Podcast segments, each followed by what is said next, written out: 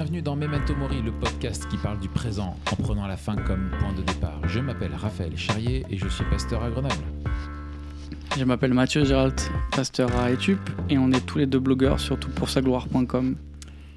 Aujourd'hui, on veut vous faire un cadeau, mais un cadeau de Oui. pirate. On peut peut-être expliquer le concept.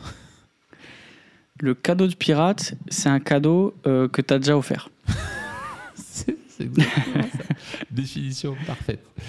Non, on s'est dit que euh, peut-être, euh, alors déjà un, on n'a pas trop le temps, et, et on s'est dit ben, euh, qu'il y avait probablement euh, certains d'entre vous qui n'ont pas pu assister à notre dernier webinaire euh, sur les, les quatre habitudes pour suivre Jésus dans un monde qui le rejette, et que comme c'était Matt et moi euh, qui le faisions, que c'était finalement un webinaire euh, équipe Memento Mori, eh bien, Il y avait une petite vibe euh, Memento Mori. voilà, et qu'on était clairement dans, euh, dans ce qu'on aime faire euh, sur Memento Mori, et bien que si vous n'avez pas pu suivre le, le- le webinaire ou que vous vous dites, ouais, me mettre derrière YouTube pour regarder un webinaire, euh, voilà, etc. Moi, j'ai l'habitude plutôt de les écouter en faisant ma lessive et mes burpees.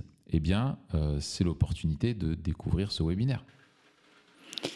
Tout à fait. C'est pour ça que, euh, après cette brève introduction, euh, comparée à toutes nos autres, eh ben, vous allez découvrir euh, ce, ce webinaire où Raph, dans un premier temps, nous parle un petit peu du, climat dans lequel on est et aussi de finalement ce qu'est le, sécularisme comme manière de vivre et ensuite ce qu'est le, fait d'être un disciple de Christ, c'est-à-dire euh, marcher, marcher avec Christ, qui est aussi une manière de vivre, et comment euh, marcher avec Christ dans un monde qui marche la tête en bas.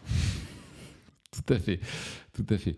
Et on, se permet de vous rappeler aussi que le livre Vivre pour Jésus est encore pour quelques jours en, en promotion euh, pour le, le pré-lancement et que vous pouvez l'avoir à un prix qui défie euh, toute, euh, euh, toute concurrence, toute rationalité, tout entendement et que c'est vraiment le, moment de vous le procurer parce que ça dure plus que quelques jours. Euh, le 26 octobre, ça y est, ce sera plein tarif. Donc si vous vouliez vous le procurer, euh, eh ben, c'est maintenant ou jamais, presque j'ai envie de dire. Tout à fait. Donc on vous met le, le lien là, vivrepourjésus.fr. On vous met ça en description. N'hésitez pas euh, à aller checker et puis à acheter le livre euh, à un prix, euh, à un prix euh, concurrentiel. Voilà. Bonne écoute Bonne écoute. et on se retrouve la semaine prochaine. Salut. Salut. Raph, tu es pasteur à euh, Grenoble, à l'église euh, chrétienne évangélique de Grenoble. Euh, tu es marié, tu es père de deux enfants, tu es euh, blogueur aussi sur euh, Tout pour sa gloire. Et puis, on fait ensemble un, podcast qui s'appelle Memento Mori, pour ceux qui, connaissent. Et puis maintenant, alors tu avais, tu as, tu es l'auteur de deux petits traités que tu avais rédigés. Et maintenant, de ce livre Vivre pour Jésus, est-ce que j'oublie quelque chose? Non, c'est déjà, c'est déjà pas mal. C'est déjà pas mal. Excellent. Alors, je te propose qu'on attaque. Je vous propose qu'on attaque. Euh, bienvenue à ceux qui nous ont rejoints entre temps. Et ce soir, on va parler donc de, quatre habitudes que tu vas que tu vas développer pour suivre Jésus dans un monde qui le rejette. J'ai trouvé justement intéressant euh, euh, d'ancrer le, fait de suivre Jésus, notre vie de disciple, dans euh, notre monde actuel. Et cet écho que tu nous proposes de faire euh, ce soir entre l'appel que Jésus nous adresse euh, et le monde qui est euh, souvent hostile à la foi chrétienne, alors plus ou moins d'ailleurs suivant les, régions. On va parler euh, euh, peut-être de notre contexte ce soir plus particulièrement. Première question pour toi, Raph, justement, comment tu définirais le monde euh, dans lequel euh, nous vivons? Ouais. Euh, alors, tu, as tu introduis très bien la, la chose parce que on, on suit. Jésus nous appelle toujours à le suivre dans un certain contexte. Et, Mm. et selon le contexte dans lequel on est, il faut bien comprendre euh, les défis que ça soulève.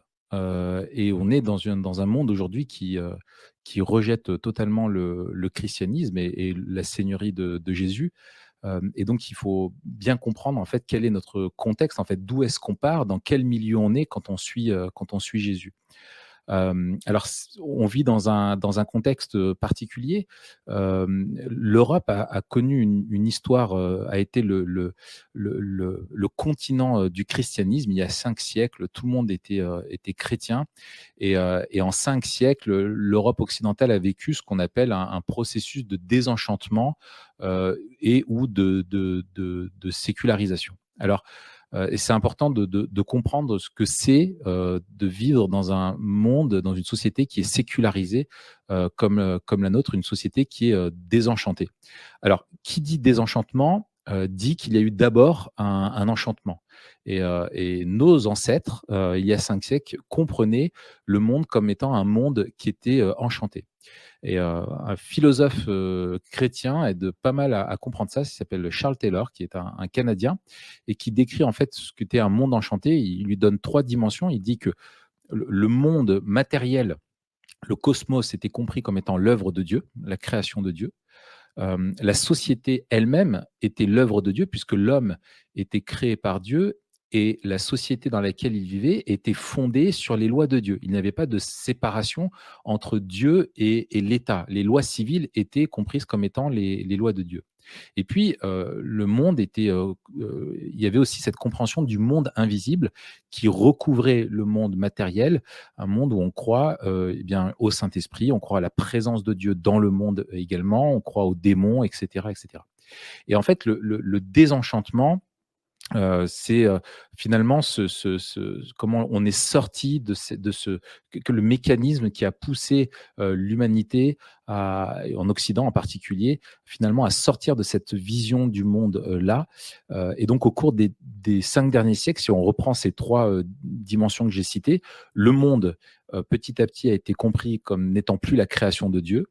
La société s'est séparée de Dieu, a a produit ses propres lois euh, sans Dieu, et on peut vivre aujourd'hui euh, sans Dieu, dans la, sans référence à Dieu dans notre vie euh, sociale.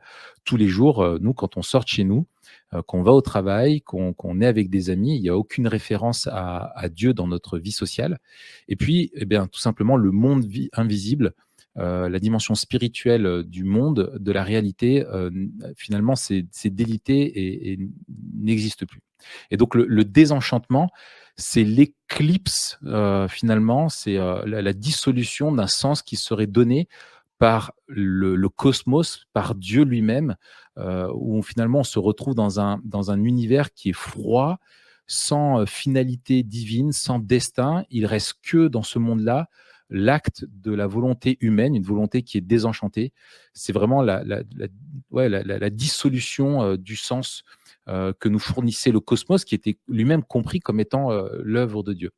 Et, une autre manière de dire la, de décrire la, même chose euh, qu'on utilise souvent, c'est on, explique qu'on est passé d'un cadre d'une vision du monde avec d'un cadre qui était transcendant à un cadre qui est immanent.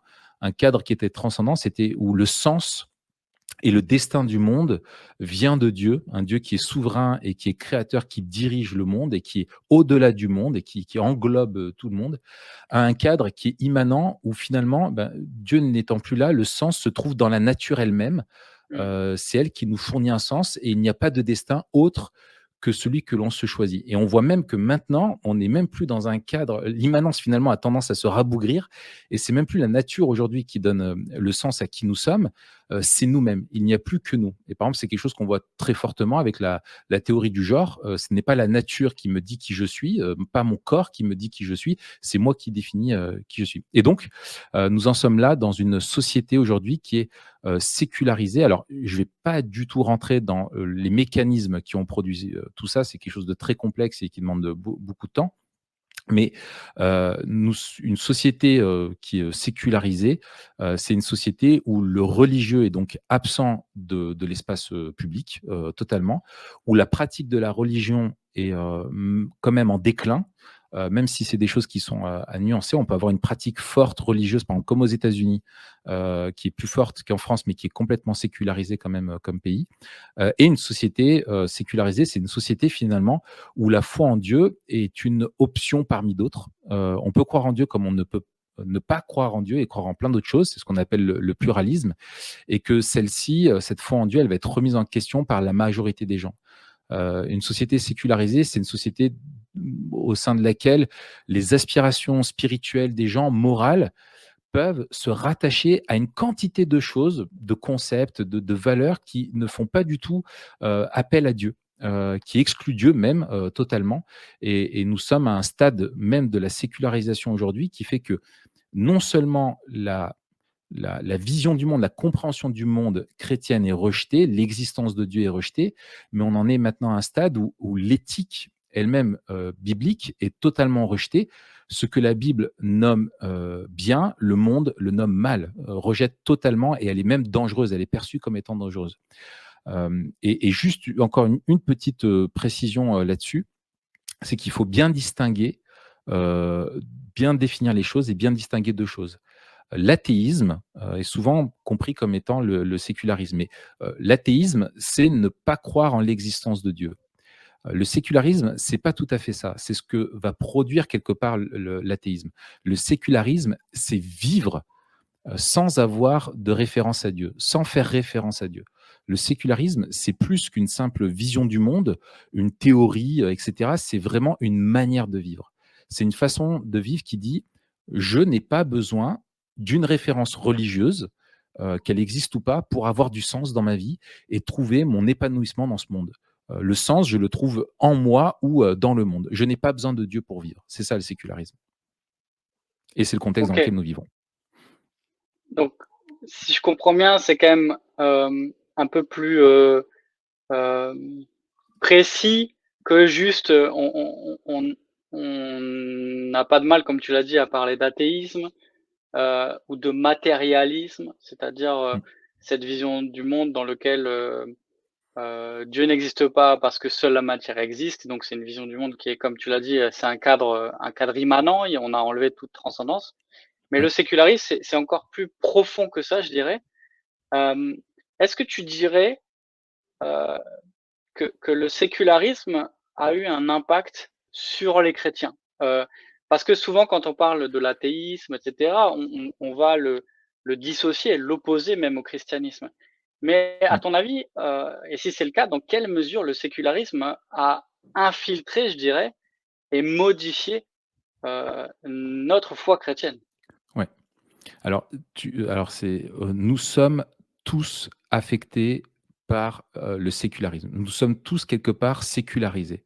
le sécularisme alors, euh, il y a des analyses poussées hein, faites par des, théologiens, notamment euh, Leslie Newbegin, qui sont très intéressantes et qui montrent que, bah, comme dans toute euh, évolution de la société, finalement, ça, crée des opportunités pour nous et en même temps des, défis. Donc, il y a des opportunités, mais là, comme on, parle plutôt des défis, je vais me concentrer plutôt là-dessus.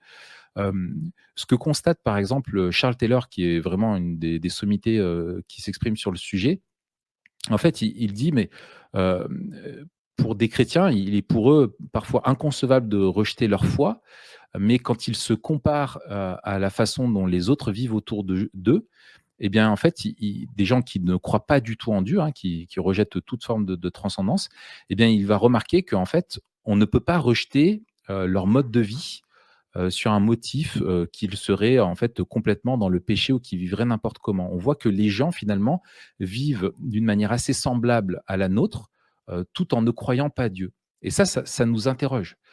ça nous interroge. Est-ce que vraiment, finalement, vivre en tant que, que, chrétien, ça amène, avec une vision biblique du monde et sous la seigneurie de Jésus-Christ, est-ce que ça devrait produire un mode de vie quand même différent? Et moi, je me souviens d'une discussion un jour avec une jeune fille euh, lorsqu'on parlait de notre témoignage, qui disait Mais pour moi, témoigner, c'est impossible parce qu'il n'y a aucune différence dans ma manière de vivre et celle de mes amis. Euh, mes mmh. amies, elles sont plutôt, euh, c'est pas des filles qui ont des vies dépravées, elles sont, voilà, hormis sur le fait qu'elles ont peut-être un petit copain et elles non, finalement, sur le reste, elles partagent les mêmes valeurs, elles vivent de la même manière, etc. Et en fait, finalement, on, alors, on partage, et c'est normal, quand même, un certain nombre de valeurs et une vie commune, mais il faut qu'on comprenne que le, vraiment ce qu'est le sécularisme, qui en fait, comme on grandit dans ce contexte-là, qui nous enseigne tout simplement qu'on n'a pas besoin de Dieu ou de réalité spirituelle pour notre épanouissement personnel, eh bien, c'est quelque chose, un contexte dans lequel on grandit et qui du coup va nous façonner.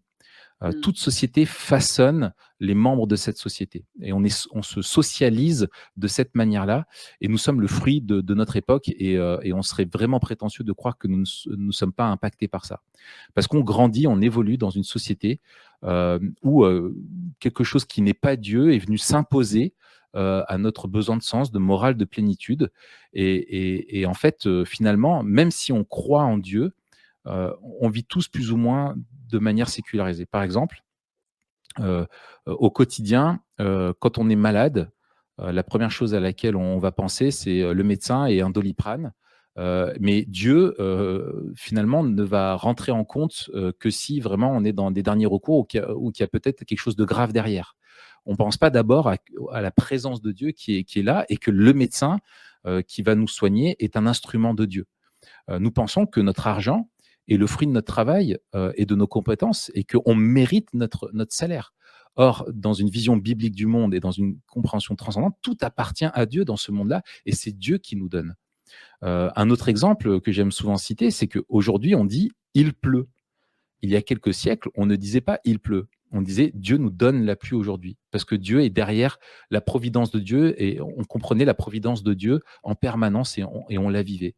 Euh, voilà. Et, finalement, on, consomme et on vit plus ou moins de la même manière que, tout le monde. Euh, et de nos jours, c'est ce qui fait euh, quelque chose de, tout à fait particulier. de nos jours, la foi n'est plus comprise comme une manière de vivre, comme c'était le temps comme c'était le cas il y a quelques siècles, mais comme une simple croyance. Et cette notion-là de croyance, c'est le, le, sociologue Marcel Gaucher qui explique en fait que c'est un concept qui date du 19e, qui n'existait pas avant, où on projette, euh, je vous cite euh, Marcel Gaucher, il dit on projette abusivement euh, sur un passé où elle est dépourvue de toute prise sur l'organisation de l'expérience intellectuelle et sociale. Ce qu'il veut dire par là, c'est qu'aujourd'hui, on peut dire qu'on croit en Dieu, qu'il y a vaguement quelque chose là, ou presque même une assurance, mais que c'est qu'une croyance, c'est pas une manière de vivre. Alors que dans la Bible, et c'était l'expérience que faisaient les chrétiens, la foi en fait, croire, c'est vivre. Et à notre époque, croire, c'est miser sur l'irrationnel ou sur un mythe. Et c'est un grand défi pour nous, euh, en tant que chrétiens, parce que nous sommes appelés à vivre euh, par la foi. La foi, c'est vivre, c'est vivre une relation avec Dieu. Mmh. Et, c'est un grand défi pour nous, parce que finalement, qu'est-ce que l'évangile euh, L'évangile qu'on présente, est-ce que c'est un ticket pour le ciel et simplement un pardon pour les choses qui vont pas bien dans notre vie, ou est-ce que c'est la vie nouvelle que nous avons en Christ Est-ce que c'est vraiment cette bonne nouvelle que nous sommes rachetés, que nous sommes unis à Christ euh, Finalement, voilà, qu'est-ce qu'on dit? Et en fait, euh, dans les Écritures, euh, les Écritures nous présentent un monde qui est enchanté, un, monde sur lequel Jésus règne sur toute chose depuis son trône de gloire, où il étend son autorité et sa puissance sur tout l'univers. Tout pouvoir m'a été confié sur la, sur la terre comme au ciel. Euh, tout a été créé par lui et pour lui, dit Paul aux Colossiens, et il soutient toute chose par sa parole puissante en permanence. Ça rappelle la providence euh, encore de, Dieu au travers le règne de Christ sur le monde. C'est l'auteur aux Hébreux qui nous rappelle ça. Et qu'il est au-dessus, je, lis dans Éphésiens au chapitre 1, que Christ est au-dessus de toute domination, de toute autorité, de toute puissance et de toute souveraineté et au-dessus de tout nom qui puisse être nommé, non seulement dans le monde présent, mais encore dans le monde à venir. Et un jour, bien sûr, euh, toute la création pliera le genou euh, devant lui, que ce soit de gré ou, de force. Et donc, en tant que chrétiens, nous devons nous rappeler que c'est pas d'abord nous qui faisons Jésus le Seigneur de notre vie. Il l'est, il est Seigneur. C'est une réalité. C'est plutôt lui qui, dans sa grâce et son amour, nous a rachetés pour faire de nous ses sujets. Euh, et le sécularisme nous a façonnés pour vivre comme si Jésus n'existait pas, comme s'il n'avait pas c'est comme s'il n'avait aucun droit sur notre manière de vivre. Et, c'est le grand défi pour nous aujourd'hui, c'est que on voit des personnes qui croient sincèrement sans vivre. Elles croient qu'il existe, mais euh, qui veulent vivre pour elles-mêmes. alors Tu veux qu'être dire chrétien, que, Ouais, vas-y. ouais, tu, tu- tu veux dire que, euh, en fait, nous, même euh, en tant que chrétiens, on ne devrait pas dire euh, je crois en Dieu, euh, mais plutôt euh, Jésus est mon Seigneur. C'est c'est ça. Et, et en fait, euh, et quand on dit je crois en Dieu, qu'est-ce que nous mettons derrière? Est-ce Hmm. que c'est simplement je crois qu'il existe ou c'est euh, la façon dont l'Ancien Testament parlait de, Dieu En fait, de croire en Dieu, euh, en fait, ça n'avait pas de sens. Euh, C'était plutôt écoute Dieu, c'est le schéma Israël, écoute l'Éternel. Croire, croire en Dieu dans la Bible, c'est- pas comme aujourd'hui. Aujourd'hui, on dit bah, croire en l'existence de Dieu. Autant, même il y a cinq siècles, avant tout, tout le désenchantement du monde et la sécularisation, tu disais est-ce que tu crois en Dieu? Ça n'avait pas de sens. C'est comme si je te disais mais est-ce que tu crois au soleil? Bah oui, il est là le soleil, je crois en lui. Bien sûr, Dieu, je crois en Dieu, il est là partout autour de moi. C'était la question de la piété. Est-ce que j'écoute Dieu? Est-ce que je vis devant Dieu euh, selon euh, son appel? Est-ce que je vis de la manière qui plaît à Dieu? Tout le monde était croyant, mais c'était vraiment la question de, la piété. Et, et bibliquement, euh, finalement, nous devons laisser les Écritures nous interroger sur ce que, ce que signifie vivre euh, en chrétien. Euh, et on voit que euh, si on prend simplement l'exemple de Paul, c'est que pour lui, une juste compréhension de l'évangile doit être traduite, doit se traduire par une manière de vivre. Si nous comprenons vraiment ce qu'est l'évangile et que nous croyons en, en l'évangile, finalement, nous vivons d'une certaine manière. Et c'est ce qu'on retrouve dans toutes ces lettres où tu as le même schéma euh, qui revient euh, très souvent, et c'est ce qu'on retrouve dans le Nouveau Testament, c'est qu'il y a une partie doctrinale, un exposé de, des vérités, euh, qui est Jésus. Si on prend Éphésiens, c'est l'exemple, et ensuite, une fois que Paul décrit les vérités spirituelles, eh bien, on voit comment elles doivent transformer notre vie. Et je prends par exemple Éphésiens 4, 1, hein, qui est le, début de la deuxième partie de la lettre aux, Éphésiens, où il dit Je vous encourage donc, après avoir fait cette magnifique présentation de qui est Christ et de l'Évangile, moi, le prisonnier dans le Seigneur, à vous conduire d'une manière digne de l'appel que vous avez reçu. Donc à vivre selon cet appel que nous avons reçu en Christ. Il dit la même chose aux Philippiens, hein, conduisez-vous d'une manière digne de l'évangile du Christ. Et il dit la même chose aux Thessaloniciens, euh, nous avons encouragé, euh, euh, nous, nous, vous avons encouragé, réconforté et supplié de marcher d'une manière digne de Dieu qui vous appelle à son royaume et à sa gloire. Voilà, c'est de vivre sous la réalité du règne de Dieu euh, sur, notre, sur notre vie. Magnifique.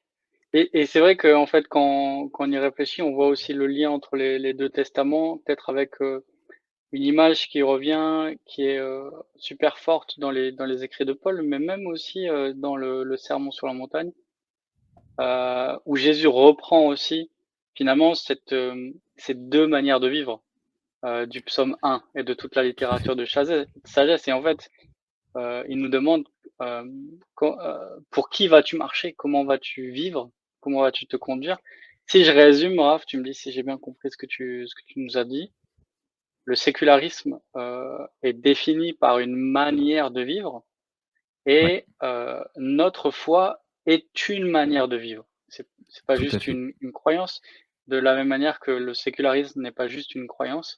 Et c'est là où on doit retrouver, nous, en tant que chrétiens, euh, et c'est là, je crois, l'appel aussi de, de, ton livre, euh, une manière de vivre pour Jésus euh, plutôt que vivre dans un monde sécularisé en étant nous-mêmes euh, bien sécularisés.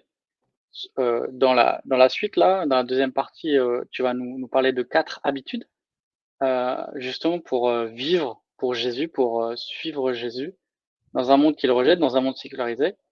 Est-ce que tu peux vite fait les énumérer avant peut-être qu'on les développe? Oui, tout à fait. Alors, euh, euh, les quatre habitudes sont euh, la vie communautaire, vraiment une vraie vie communautaire. Je ne parle pas simplement d'aller au culte, mais d'avoir une vraie vie communautaire.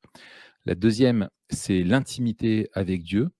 je vais parler en partie du, temps de méditation des Écritures au quotidien, du culte personnel. Euh, la troisième, c'est euh, l'importance de se, de se, fixer des règles de vie. Euh, et la quatrième, c'est de vivre le mandat missionnaire au quotidien. Excellent. alors, c'est intéressant. tu aurais pu, et je pense que si on demande à, n'importe qui Euh, ils auraient commencé par la deuxième, ils auraient commencé par le culte personnel, mais toi, tu commences par la vie communautaire. Pourquoi, tu... Pourquoi un tel accent sur la vie communautaire? Oui, tout à fait. Parce que euh, en tant que, bon évangélique, euh, effectivement, je devrais commencer par l'importance de la, piété personnelle, parce que nous, évangéliques, nous sommes, je pense quand même, enfin, la, définition même de ce que c'est être un évangélique est très individualiste. Euh, quand on prend la, fameuse, euh, le fameux ce qu'on appelle le quadrilatère de Babington, qui définit finalement la, ce qu'est la foi évangélique, il y a cette fameuse conversion personnelle et il y a cette idée d'une aventure personnelle avec Dieu. Mais personnel ne veut pas dire individuel. Euh, mais malheureusement, souvent, nous avons, euh, comprenons la foi comme ça, nous avons notre Jésus personnel, notre Bible, euh, et nous comprenons l'Église comme étant finalement un espèce de, de, de, de, prestataire de biens spirituels où on va chercher ce qui est bon pour nous. Et finalement, on va à l'Église comme on va un peu au supermarché et on évalue comme on regarde un film. Ah, j'ai bien aimé la prédication ou j'aime pas mmh. la façon dont les cantiques sont chantés ou sont conduits. j'aime bien parce qu'on s'occupe de mes enfants de telle manière, ou etc., etc., etc. Et en fait, on, oublie la dimension corporative euh, de la foi chrétienne. Être sauvé, personnellement, c'est être intégré au corps de Christ. Euh, et, l'Église est le corps de Christ. Elle est cette euh, ambassade du royaume de Dieu dans un monde qui est désenchanté. Et, et, nous, quand nous sommes sauvés, nous sommes donnés à cette Église, nous sommes donnés à ce corps, à cette ambassade dont nous devenons un membre. Et cette réalité euh, cette, réalité qui est spirituelle, qui est céleste, nous, sommes intégrés à, à, l'Église, euh, doit se traduire euh, par une réalité sociale, une vie dans une communauté locale qui est cette ambassade locale du royaume de Dieu dans ce monde qui est désenchanté. Et la vie communautaire est fondamentale parce qu'elle est contre-culturelle. Euh, l'Église, par sa nature et son existence dans le monde, rappelle que la foi n'est pas quelque chose de privé comme on veut nous le faire dire aujourd'hui.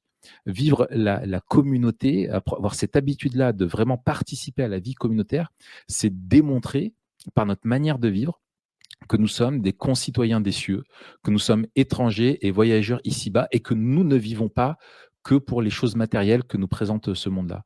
Et cette vie communautaire, de la même façon que le sécularisme nous façonne, crée en nous une, certaine manière d'être et de vivre, eh bien finalement, la, vie communautaire va être contre-culturelle parce qu'elle va nous façonner aussi. Euh, et si elle est fidèle aux Écritures, elle va, elle va nous permettre d'être transformés à l'image de Jésus. la, sanctification, elle est relationnelle et elle est communautaire, alors que nous, on l'a vu souvent comme avant tout une forme de pratique euh, individuelle, alors qu'elle est relationnelle et communautaire, il me semble, euh, aussi dans sa nature. Et, pourquoi? Parce que c'est ensemble, euh, en tant qu'Église, que nous adorons. Ensemble, nous luttons contre le péché. Ensemble, nous nous encourageons et, on s'édifie. Ensemble, nous nous réjouissons. Ensemble, nous pleurons. c'est tous ces les uns les autres et c'est cette entre les uns les autres, finalement, que, que, le Saint-Esprit agit. Euh, et, ensemble, finalement, nos individualités s'effacent pour que nous manifestions euh, au monde que nous sommes un en Christ euh, et ça, c'est quelque chose qui est unique dans l'Église. C'est une utopie humaniste de cette universalité, euh, mais finalement qui est impossible. Mais l'Église locale démontre que Dieu réunit dans une même famille des gens totalement différents qui sont au bénéfice de la même grâce. Et c'est donc en étant l'Église que, que nous démontrons euh, l'Évangile et que nous le rendons tangible, palpable par, par les gens qui vont voir une communauté qui est, qui est transformée. Et donc, il me semble que c'est vraiment essentiel de cultiver l'habitude euh, d'avoir une vraie vie communautaire, d'être en vraie relation, de vivre cette redevabilité, cet engagement, cette communion avec, euh, avec des frères et sœurs. Ouais, c'est ça. Et puis, euh, l'Église, la communauté des, saints, c'est aussi un avant-goût quelque part du ciel. C'est un avant-goût de cette, cette communauté qui vit en communion avec Dieu, avec Dieu au centre, qui transforme leur, leur relation et finalement, euh, vivre l'Église, vivre la communauté euh, des rachetés, c'est quelque part euh, goûter un petit peu à, à ce shalom, à cette, euh, à cette plénitude que Dieu nous promet dans, dans les relations et aussi dans, dans notre vie sociale. Quoi. Mm. donc ouais, je, je suis content euh, qu'on puisse encore le dire ce soir que, que l'Église c'est pas juste quelqu'un quelque chose euh, où on participe ou euh, Voilà. c'est pas juste la somme des individus, mais l'Église en tant que corps, elle a une existence propre, elle est une Ouais. communauté. Ouais, ouais. C'est le, le, le, le je crois du, du credo euh, des apôtres qui vient juste après le je crois en l'esprit. Il y a le je crois en l'Église euh, Mm. universelle. Et c'est ce, ce je euh, dans le credo, c'est le jeu de l'Église. C'est pas le jeu de moi je crois. C'est l'Église qui forme, qui ne fait qu'un devant, devant Dieu. Mm. Magnifique. Euh, alors, on va quand même parler du, du culte personnel. Euh, parce que ça a une place euh, fondamentale dans notre vie de foi. Est-ce que tu peux développer un petit peu cette, cette, cette habitude et, et peut-être dire, je sais pas si tu as prévu de le dire après, mais pourquoi tu parles d'habitude? Parce que ça, on l'a pas, on l'a pas trop développé, mais c'est pas juste, euh, t'as pas dit, t'as pas dit quatre points ou quatre choses. Tu parles d'habitude, donc ça c'est intéressant. J'imagine que c'est en lien avec euh, justement ce que tu veux développer comme euh, manière de vivre. Oui, tout à fait. Euh, mais qu'est- qu'est-ce que tu entends déjà pour le premier point euh, comme habitude dans la vie communautaire Ouais. et peut-être là euh, habitude dans le Alors, culte personnel? ouais. C'est une très bonne remarque. Euh, euh, J'en parlerai un, petit peu, je reviendrai un petit peu euh, tout à l'heure là-dessus. Pourquoi j'ai voulu euh, parler d'habitude C'est que justement, on parle d'une manière de vivre. Et, et nous sommes faits d'une telle manière que nous vivons par des habitudes. Pourquoi? Parce que nos habitudes, nous sommes la somme de nos habitudes. Si je veux voir qui tu es et, et quelles sont tes valeurs, qu'est-ce qui te guide dans ta vie, je vais regarder tes habitudes.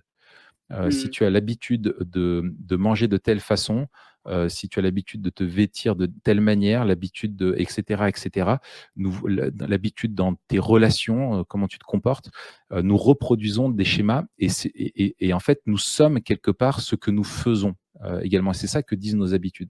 Et nos habitudes disent plus de nous-mêmes que nous ne le pensons.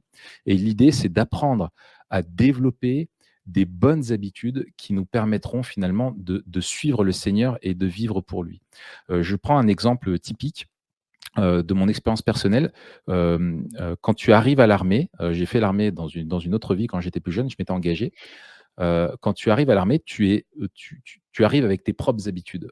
Et en fait, ce que Mm. fait l'armée, c'est qu'elle va casser tes anciennes habitudes personnelles pour t'apprendre à en développer des nouvelles, qui sont des habitudes de soldat qui te permettront, le jour où tu es au front, bah, de survivre peut-être.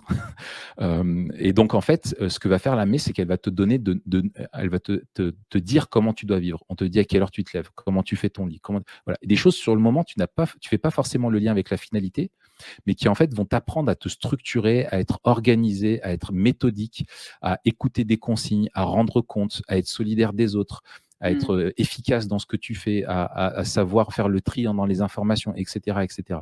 Et finalement, ces habitudes, euh, c'est la, manière, une habitude, c'est la manière de- d'internaliser ce qui est extérieur. C'est la manière de- dont, dont on s'approprie les choses. Si tu veux que- apprendre à être quelqu'un qui sait écrire, tu dois prendre l'habitude d'écrire encore et encore, et ensuite tu sauras écrire et ça deviendra tout à fait naturel pour toi, etc. etc. Est-ce que tu dirais euh, un petit peu dans, je sais que tu as, fait aussi des, des, des, des sports de combat, il y a des mouvements qu'on répète, qu'on répète, qu'on répète, et qui deviennent euh, euh, presque des, des réflexes, il y a une mémoire euh, musculaire. Est-ce que tu, tu dirais que une habitude spirituelle, c'est aussi de développer des, euh, des vertus qui deviennent des réflexes, un petit peu, une mémoire euh, spirituelle, je dirais, pour développer les bons réflexes dans des milieux qui sont hostiles? C'est totalement ça. C'est totalement ça. Très bien résumé. Alors, parle-nous du culte personnel, Ouais. Raph.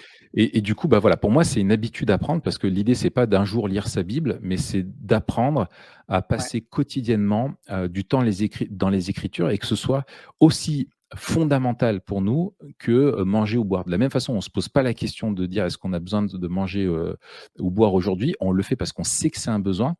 Euh, Mm. le monde sécularisé, encore une fois, nous dit nous n'avons pas besoin de Dieu pour vivre. Et, et- et finalement, quand nous passons pas du temps régulièrement dans les Écritures, c'est que nous croyons un petit peu ça.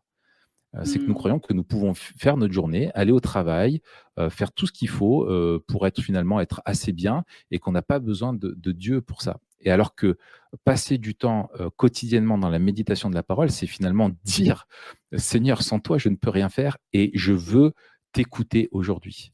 Alors, j'ai une, préférence pour le matin, euh, parce que pour moi, le premier rendez-vous de la journée avec Dieu est le moment le, plus important, mais ce n'est pas toujours possible selon nos modes de vie, la, saison de vie dans laquelle on est, avec des enfants en bas âge, etc., comment ça se passe à la maison. Mais euh, ce qui est important, c'est que ce soit, je pense, quotidiennement. Euh, pourquoi? Parce que la, parole est une nourriture pour nous. Et, et, je cite souvent moi, le psaume 1, le psaume 1 et 2, euh, le psaume 1, pardon, qui dit Heureux l'homme qui trouve son plaisir dans la loi de l'Éternel, qui la médite, euh, qui médite sa loi jour et nuit.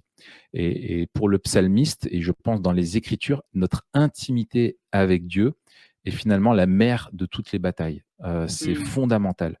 Euh, si nous sommes intimes, euh, nous nous présentons devant Dieu, nous passons du temps avec lui, eh bien finalement c'est de là que ça va, c'est le, c'est la salle des machines quoi. C'est là que Dieu va mmh. alimenter notre cœur, c'est là qu'il va nous façonner, c'est là, voilà, et ça va jaillir de, ce moment-là euh, derrière dans, toute notre vie. Et donc la méditation des Écritures, prendre le temps de la lire euh, posément et de s'interroger sur ce que Dieu veut nous, apprendre de lui, bah, finalement, c'est le moyen que Dieu va utiliser pour creuser un sillon, euh, pour acheminer dans notre cœur, jour après jour, tous les trésors de sa grâce. Euh, et, c'est comme ça que nous apprenons à vivre sous le regard de Dieu en prenant le temps de l'écouter et en cherchant à, comprendre qu'est-ce que ça implique pour nous dans notre vie. Et alors, il y aurait beaucoup de choses à dire là-dessus, mais euh, comme on a choisi cet angle-là de, ce monde qui le rejette et de la difficulté de vivre en chrétien au quotidien, je voudrais simplement euh, souligner euh, deux choses. C'est que dans un monde qui est aveugle à Dieu, les écritures sont indispensables et d'avoir une spiritualité qui est enracinante dans les écritures, c'est fondamental. On a beaucoup aujourd'hui de, spiritualité, même parmi les, chrétiens, qui sont de plus en plus euh, assez éthérés et, dissociés euh, des écritures. Et il me semble que c'est une erreur fondamentale. La, spiritualité euh, biblique est une spiritualité de la parole. Nous sommes le peuple de la parole de Dieu et il est indispensable d'écouter Dieu au travers de la parole parce que c'est elle qui nous révèle Dieu.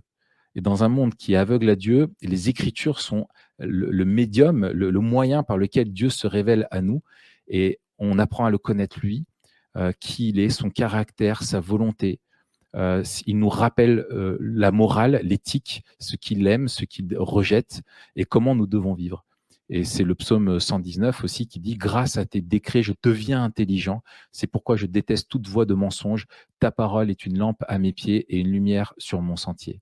Et on voit que le, le psalmiste vraiment est conscient qu'il est dans un monde qui est enténébré euh, par, le péché, euh, par le mensonge, et, que c'est sa parole de Dieu qui nous permet de nous, finalement, de nous libérer, de nous délasser des mensonges du monde, et pour nous, des mensonges du sécularisme, pour finalement euh, vivre selon la vérité. Et donc, vraiment, le premier point, c'est elle est indispensable parce qu'elle nous révèle qui est Dieu, sa volonté, et on apprend à le connaître.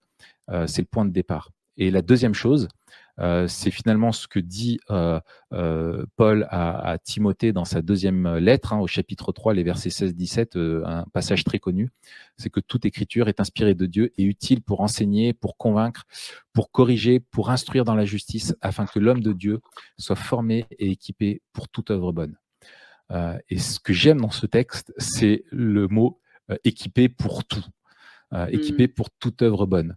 Euh, souvent, on se rappelle de ce, texte-là pour nous rappeler que l'écriture est inspirée, et on a tout à fait raison, euh, mais on, oublie le, but. quoi. Euh, tout ce que la Bible nous, nous affirme, la Bible elle-même, est suffisante pour que nous puissions assumer tout ce que Dieu nous donne de vivre dans une société sécularisée, dans une société qui rejette Christ. Nous avons, par les Écritures, tout ce dont nous avons besoin euh, et, finalement, tout ce que Dieu a besoin de nous faire connaître, il nous l'a déjà révélé, nous l'avons. Nous devons avoir confiance en sa parole. Il n'y a rien à rajouter, il n'y a rien à enlever. Euh, tout ce qui est caché appartient à l'Éternel, tout ce qui nous est révélé est pour nous et pour euh, nos, enfants. Hein, c'est le Deutéronome 38 ou 39, je ne sais plus, 39-39 je crois. bref, voilà. Et puisque c'est l'esprit qui l'a inspiré, eh bien, c'est lui, comme le dit le texte, qui va finalement nous convaincre de nous y soumettre d'abord, qui va corriger nos anciennes habitudes et qui va nous instruire à appliquer ce que Dieu nous demande de, vivre. Donc vraiment, les, Écritures sont finalement nous disent comment vivre au quotidien et, et, on a cette assurance que face aux défis où on est dans un monde, on se dit aujourd'hui tout est tellement complexe, on est dans un monde qui est tellement perdu nous, nous avons euh, cette lumière sur notre sentier euh, que nous devons suivre, que nous devons contempler, qui va nous éclairer et qui finalement nous donne tout ce dont nous avons besoin pour vivre d'une manière qui honore Dieu. Ouais, c'est ça. Et puis dans la, dans la deuxième partie de ton livre, euh, qui s'appelle S'entraîner à le suivre, la première c'est devenir son disciple, la, deuxième c'est s'entraîner à le suivre. Mmh. Là, justement, l'Église euh, la parole et puis la prière. Donc, euh, tu consacres euh, un chapitre à, ça. Donc, si vous voulez creuser un petit peu, ben, vous avez un chapitre dans, le livre. Tu parles donc la troisième habitude, mmh. qui est plutôt une somme d'habitudes en fait. Oui. c'est les règles de vie. Peut-être c'est la première fois que vous entendez ce soir parler de, des règles de vie. On va, enfin, Raph va vous expliquer ce que c'est. Mmh. Nous, on avait déjà fait un webinaire là-dessus. Mmh. Euh, on avait fait un webinaire euh, sur la vie intentionnelle, comment vivre de manière intentionnelle, où on avait développé justement les règles de vie. Alors, est-ce que tu peux nous rappeler ce que sont ces règles de vie et pourquoi ça te paraît si important pour nous aujourd'hui en particulier? Il me semble que c'est un accent que, que, que tu aimes bien rappeler. Pourquoi c'est si pertinent dans un monde sécularisé de mettre en place ces règles pour une vie euh, à la gloire de Dieu. Oui. Euh, alors, euh, les règles de vie, ce n'est pas quelque chose que, que simplement que nous, on aime rappeler. Euh, comme on l'avait déjà fait et que je fais dans, dans le livre, euh, finalement, les, les euh, suivre une règle, c'est quelque chose que finalement, c'est presque aussi vieux que l'histoire du, du, du, christianisme. Mmh. Il y a plusieurs règles qui ont été mises en place dans, dans l'histoire, des règles monastiques différentes, etc., qui étaient une somme finalement, qui résumait finalement une manière de vivre avec euh, vraiment en, en, mettant une intentionnalité dans un contexte qui était, qui était précis donc l'idée là-dessus, bien sûr, il, en, préambule, je pense qu'il convient de dire que ce n'est pas l'idée de rajouter des lois aux lois de Dieu. C'est la grande erreur des, pharisiens. la loi de Dieu est suffisante, il n'y a rien à rajouter, il n'y a rien à retrancher.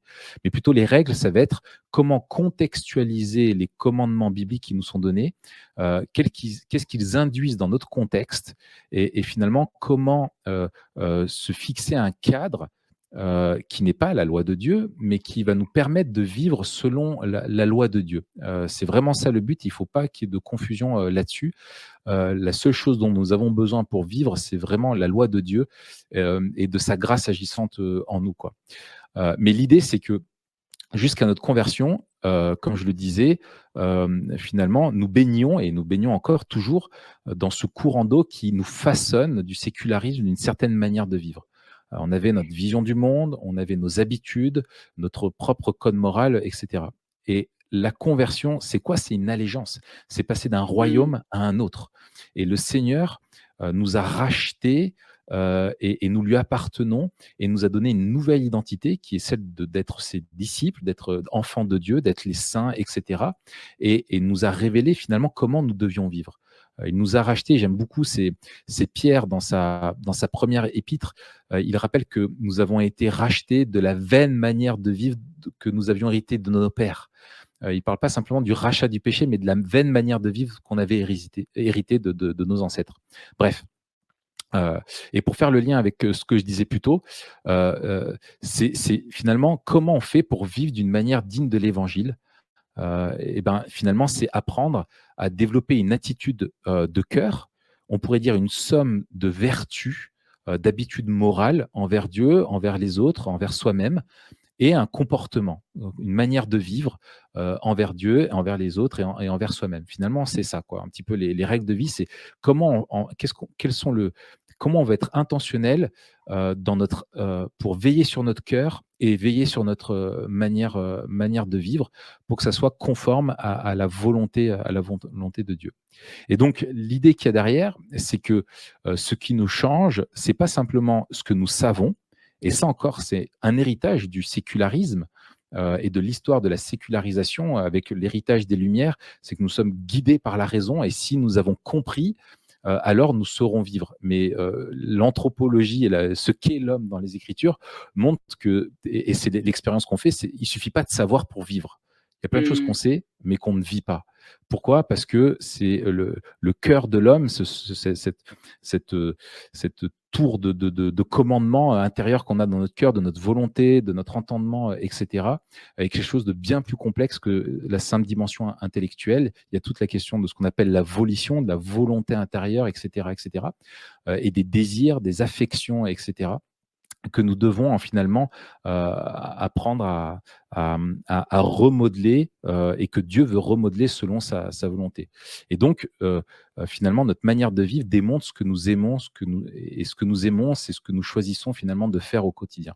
Et donc, c'est comment est-ce qu'on va faire pour développer intentionnellement une manière de vivre qui correspond à, à l'évangile?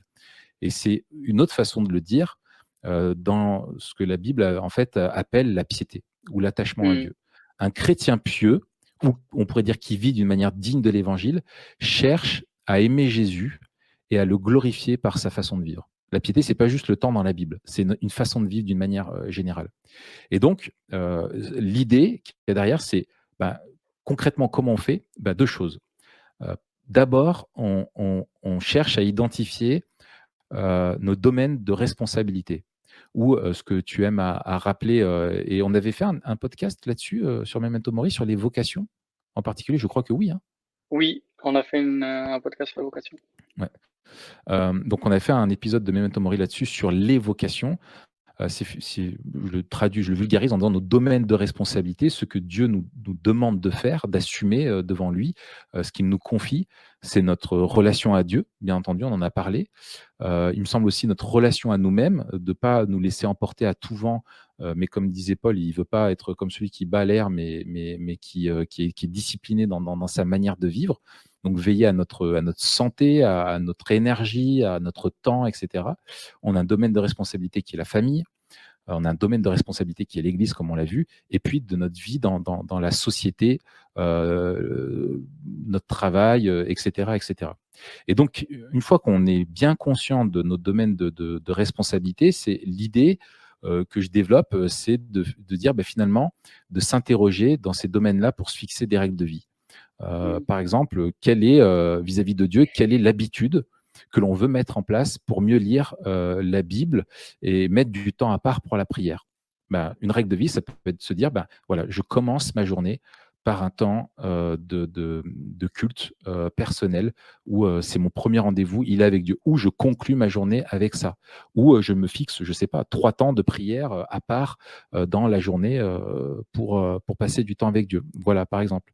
Vis-à-vis de soi-même, un autre exemple, ça va être, ben voilà, quelles sont les bonnes habitudes qu'on veut prendre et qu'on veut mettre en place pour prendre soin finalement de ce corps que Dieu nous a donné, pour que notre corps soit vraiment au service de notre prochain comment est-ce qu'on va fixer peut-être, et en fait, à l'ère de Netflix, de YouTube, etc., de se fixer par exemple un temps d'écran fait partie des règles de vie qui montrent qu'en fait, on ne veut pas vivre selon le modèle de la société qui veut à tout prix notre attention. On est dans une économie de l'attention et se dire, bah non, euh, Netflix ou YouTube n'auront pas toute mon attention parce que je veux garder du temps pour Dieu. Donc, je me mets un temps d'écran limité dans la journée pour mes réseaux sociaux ou etc. etc.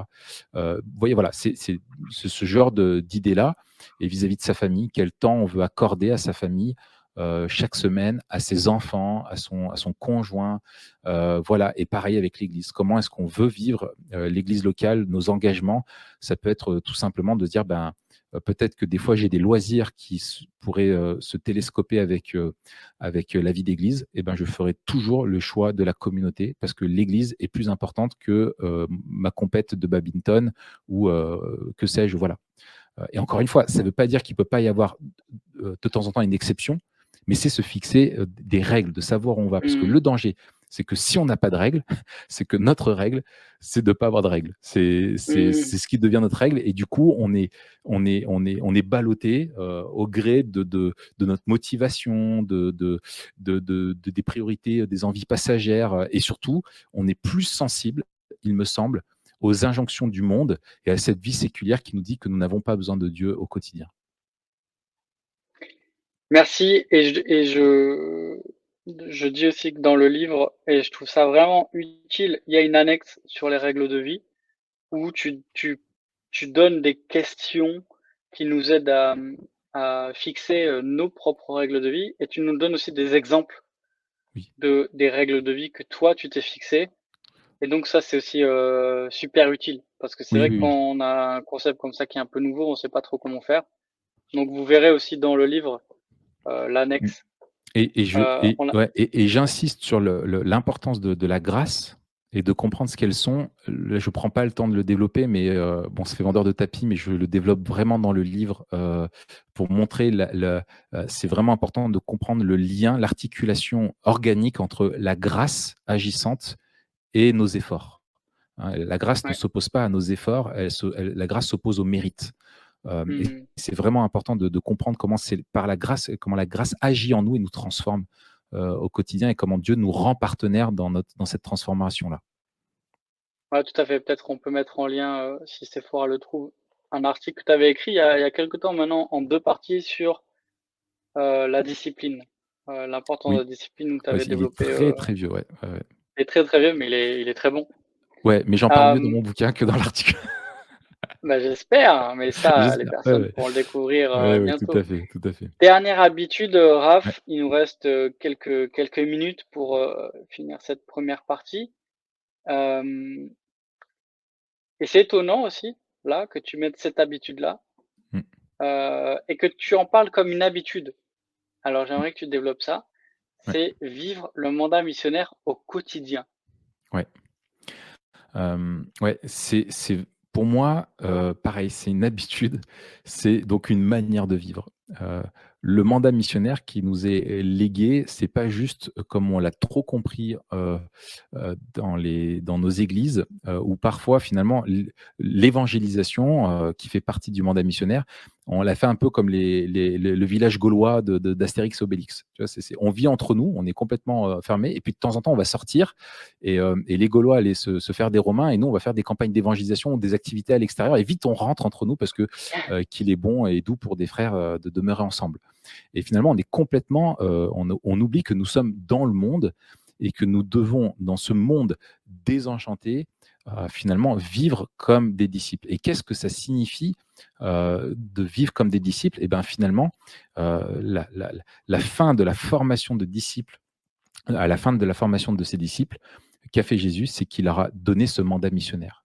Et il leur a dit, ben maintenant que vous avez compris ce que je vous ai formé pendant trois ans, vous avez compris ce que c'est qu'être mon disciple, allez, et faites des disciples euh, parmi toutes les nations, euh, enseignez-leur, euh, baptisez-les, enseignez-leur à obéir, hein, pas juste à connaître, mais enseignez-leur à obéir à tout ce que je vous ai prescrit. Et donc, comment on a compris que on, a, on sait ce que c'est qu'être un disciple? Eh ben, c'est quand on a pris, quand on a, quand on commence à, notre tour à chercher à faire des disciples. Un disciple de Jésus, fait ce que Jésus faisait. Il limite son maître. C'est le modèle de formation que donne le Nouveau Testament et, Jésus en particulier. Et donc, euh, euh, nous sommes responsables euh, de travailler en équipe avec l'Église, avec nos frères et sœurs, pour être, nous encourager à être des témoins de Christ dans le monde et d'aider ceux que Jésus sauve à, placer leur foi en Jésus et à apprendre à leur tour à, vivre comme des disciples. Donc les disciples sont appelés à faire des disciples. Et donc c'est dans, l'idée du Nouveau Testament et du commandement du mandat missionnaire, c'est vraiment, c'est en allant, c'est alors que vous vivez, euh, finalement, euh, faites de toutes les nations des disciples. Donc notre manière de vivre doit être au service euh, du mandat missionnaire. Et je crois que c'est important de rappeler que ce n'est pas une question de don, ni d'appel euh, en particulier. Euh, c'est pas la responsabilité spécifique des pasteurs, etc. L'appel à faire des disciples est un commandement que Jésus a adressé à, tous euh, ses disciples. et donc, c'est pour nous une question d'obéissance et donc une question qui doit s'enraciner dans, enfin, une problématique qui doit s'enraciner dans notre, dans notre, dans notre quotidien. Quoi. Et donc, mmh. Euh, nous sommes appelés à devenir euh, finalement euh, ce que nous sommes, des disciples, et donc des faiseurs de, disciples. Et quand on réfléchit, Jésus a laissé, dans un contexte qui lui était totalement hostile, Jésus a laissé à la croix seulement 11 hommes qui avaient été à son école. Ce n'étaient pas des intellectuels, euh, ils n'avaient aucun pouvoir politique, ils n'avaient pas d'argent, ils n'avaient pas dit de diplôme reconnu en théologie, euh, ils n'avaient pas de considération sociale particulière. Au contraire, c'était presque, c'était plus une opprobre d'avoir suivi Jésus pendant trois jours. Mais ils avaient passé quelques années avec lui et ils étaient maintenant prêts à payer le prix euh, et à obéir ensemble à ce mandat missionnaire. Et on voit ce que ça a donné. Euh, et, Jésus, euh, finalement, encore une fois, il faut se rappeler dans ce monde sécularisé que Jésus ne nous appelle pas simplement à la repentance euh, et, au salut, et, il ne veut pas simplement devenir celui qui nous pardonne, mais également à être à son école, à devenir son apprenti, son disciple, et il nous appelle à vivre avec lui et vivre à sa suite dans le monde. et Christ est le missionnaire en chef. Euh, les théologiens parlent parfois de la mission de Dieu. Euh, la mission, le mandat missionnaire est d'abord la mission de Dieu et, il nous rend participants de cette mission. Et finalement, nous suivons Christ et il nous précède dans le monde. Euh, et, en fait, le suivre et, ben, finalement implique le fait d'être prêt à payer le prix. et ça implique une consécration, un dévouement total. Et, on ne peut pas vivre pour Jésus à moins de le placer au-dessus de tout. Et si on le fait, eh ben, finalement, ça, va, ça veut dire être prêt à vivre en tant que chrétien euh, malgré le, regard que porte la société sur nous, sur notre réputation euh, et sur peut-être même notre propre vie euh, un jour. et c'est être prêt à vivre pour Christ, quoi qu'il en coûte. Et ça, c'est quelque chose qui s'apprend progressivement, petit à petit, par petites obéissances, euh, et, d'apprendre à, finalement à, saisir toutes les occasions que nous avons de vivre en témoin au, quotidien euh, et de savoir les créer, de pas simplement attendre qu'elles viennent à nous, mais, d'être un, témoin au, quotidien. Et un texte que j'aime beaucoup euh, qui me rappelle ça, c'est quand il y a cet homme qui est dans les sépulcres euh, qu'on appelle légion, tellement il, a de démons qui sont en lui et que Jésus libère et qui, à la, à la suite de cet exorcisme, il veut suivre Jésus. Euh, Jésus lui dit non, va dans ta maison, vers les tiens, et raconte-leur tout ce que le Seigneur a fait pour toi, comment il a eu pitié de toi. Et en hmm. fait, je crois que c'est, ça résume finalement nous sommes, ce, que nous, ce à quoi nous sommes appelés. Ça commence par vivre en tant que témoin de l'œuvre de Christ dans notre vie, dans notre famille, dans notre quartier, sur notre lieu de travail, dans notre réseau d'amis et connaissances. Et, pour cela, nous sommes revêtus de la puissance euh, du Saint-Esprit pour partager l'Évangile. Euh, et, nous Christ nous confie ça, cette possibilité d'annoncer la plus merveilleuse des nouvelles. Et donc, nous devons vivre notre foi en pleine lumière et, partager la bonne nouvelle autour de nous avec sagesse, avec générosité, avec audace, euh, si nous voulons voir du fruit euh, et, voilà, donc euh, c'est intimidant dans notre contexte. Euh, c'est complexe. plein de fois, moi, dans ma vie, je me dis, purée, j'ai manqué une occasion j'ai eu peur, j'ai pas de, de, courage. Mais justement, c'est une manière de vivre et je dois apprendre petit à petit à vivre ma foi au grand jour, malgré ce que la société me dit que c'est une chose qui est privée, que ça ne regarde pas les autres, etc. C'est le mensonge du sécularisme. Euh, l'évangile est une bonne nouvelle qui est universelle, qui est pour tous, et Dieu appelle tous les hommes à se tourner vers lui et à reconnaître euh, l'œuvre de Christ, et, il appelle tous les hommes à en être au bénéfice. Donc euh, vraiment, c'est notre rôle d'être ambassadeur de, Christ au quotidien. C'est une habitude, une façon de vivre pas juste une activité occasionnelle. Voilà, pour résumer. Hmm. Magnifique. Merci beaucoup, Raph, pour euh, cet exposé euh, clair. Alors, euh, j'imagine que tu dois être un peu frustré parce que le temps ne permet pas de développer tout ce que tu aurais voulu. Mais en tout cas, c'est vraiment précieux tout ce qu'on a entendu jusque-là. Donc, merci beaucoup. Merci pour ta, ta confusion. Euh, j'ai une dernière question euh, pour toi, Raph. Euh, j'imagine que parmi ceux qui sont encore là avec nous, qu'on remercie, il y en a qui sont fatigués, il y en a qui sont découragés, il y en a peut-être qui, qui sont accablés, soit par les épreuves qu'ils traversent, soit par leurs propres péchés, qui sont découragés. Qu'est-ce que tu leur dirais, toi, euh, ce soir? Comment euh, tu voudrais les encourager alors que peut-être euh, ce webinaire est l'occasion pour eux de, prendre un nouveau départ de, et qu'ils ont pris cette résolution ce soir de, de, vivre pour Jésus, Mmh. qu'est-ce que tu qu'est-ce que tu voudrais leur dire?